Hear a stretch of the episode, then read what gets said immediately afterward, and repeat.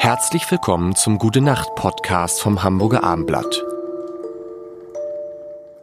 Mein Name ist Lars Heider und Jasmin Wagner wird heute die letzten Geheimnisse. Wer ist denn dieser Thomas, mit dem wir hier die ganze Zeit reden eigentlich? Er kommt immer davor, das ist der, der das Ganze hier, das ist doch alles, das ist gar nicht, das wird geschnitten natürlich, nee, wird nicht geschnitten, aber einer muss es ja also in Form bringen in die Okay. einzelnen Folgen.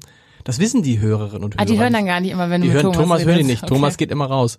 Ähm, also, ich habe es gestern schon gesagt und es ist, es sollte jetzt nicht irgendwie äh, äh, anschleimend oder sch vielleicht ein bisschen schmeichelnd, ja schon, aber du hast dich nicht stark verändert in diesen zwei, also in diesen 20 Jahren und du wolltest uns heute die Geheimnisse verraten. Warum kann, kann ich, kann ich nicht, weil ich natürlich äh, schlau bin und ein Buch schreiben möchte und eine Pflegeserie rausbringen möchte, wo ich dann all diese Geheimnisse verrate. Und das sind krasse Sachen, die ich tue für meine Jugend, aber hey, das ist nun mal total wichtig. Aber in Wahrheit ist es einfach, Glück.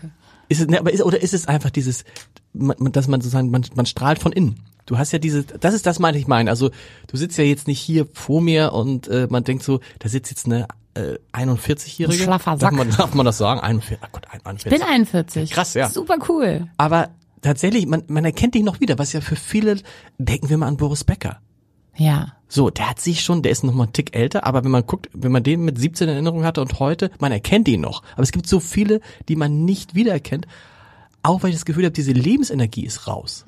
Ja, ich habe mir vorgenommen, in meinem Leben maximal viel Freude zu haben und das kann man tatsächlich auch üben. Also ich habe Freude an kleinen Dingen. Ich sehe Dinge und bin kann mich darüber entzücken und das sind so kleine Details. Ich sehe einen Aufkleber, einen, einfach einen Aufkleber, den jemand irgendwo hingeklebt hat und der hat einen lustigen Spruch. Ich gucke nach Details und äh, kann mich darüber freuen.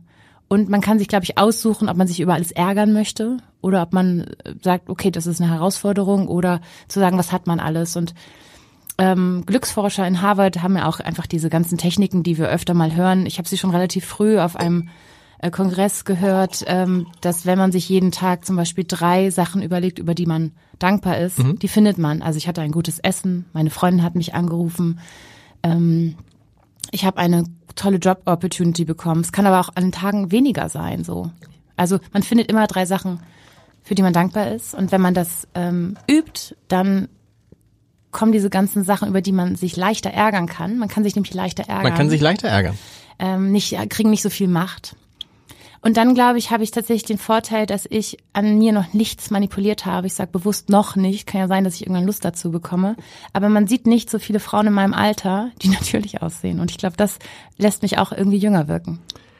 Das ist so, ne, dass man tatsächlich auf einmal denkt, man, was ist mit der? Und dann ist es, ich kann es ja nicht einschätzen als Mann, ist es Botox oder irgendwelche Straffungen und hast du nicht Ich gesehen? weiß es auch nicht wirklich. Genau. Aber man sieht, irgendwas ist verändert oder strange und irritierend und ähm, Sprichst du Freundinnen darauf an, wenn du das siehst? Naja, ich habe so, wir haben so Experimente im Freundeskreis. Es gibt Freundinnen von mir, die haben mit Mitte 20 angefangen, ähm, Spritzen zu setzen, Mhm. in der Hoffnung, dass das äh, ja sie konserviert. dass das eben, Ja. dass es eben eine, äh, dass es eben eine Taktik ist, die ähm, dafür sorgt, dass sie dann viel jünger aussehen. Und ich stelle jetzt keinen Unterschied fest, nur dass die mehr Schmerzen hatten und mehr Geld dafür bezahlt haben, dass sie genauso aussehen, wie, wie man eben aussieht, wenn man älter wird. Und das- und es ist auch gut, älter zu werden. Und- ich will ja. nicht, ich will gar nicht immer jung sein. So.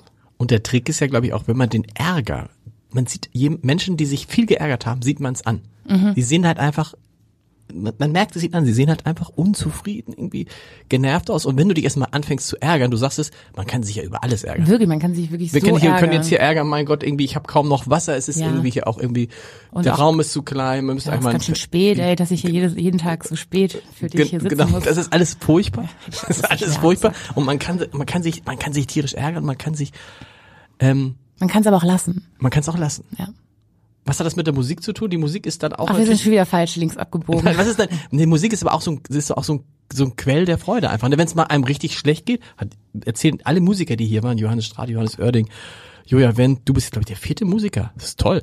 Ähm, die sagen alle, okay, wenn es mir richtig schlecht geht, setze ich mich ans Klavier oder ich sing was oder ich nehme die Gitarre und dann geht's mir automatisch wieder besser. Geht uns allen so Lockdown ohne Musik, ich wäre durchgedreht. Also immer dann, wenn es so richtig finster wurde, dann Musik anmachen, das hat doch irgendwie wirklich einen Unterschied gemacht. Ich finde, da haben wir wirklich nochmal Musik anders als, als, als etwas, etwas Essentielles äh, wahrgenommen und als, als etwas, das ähm, und das wir nicht leben können. Ja.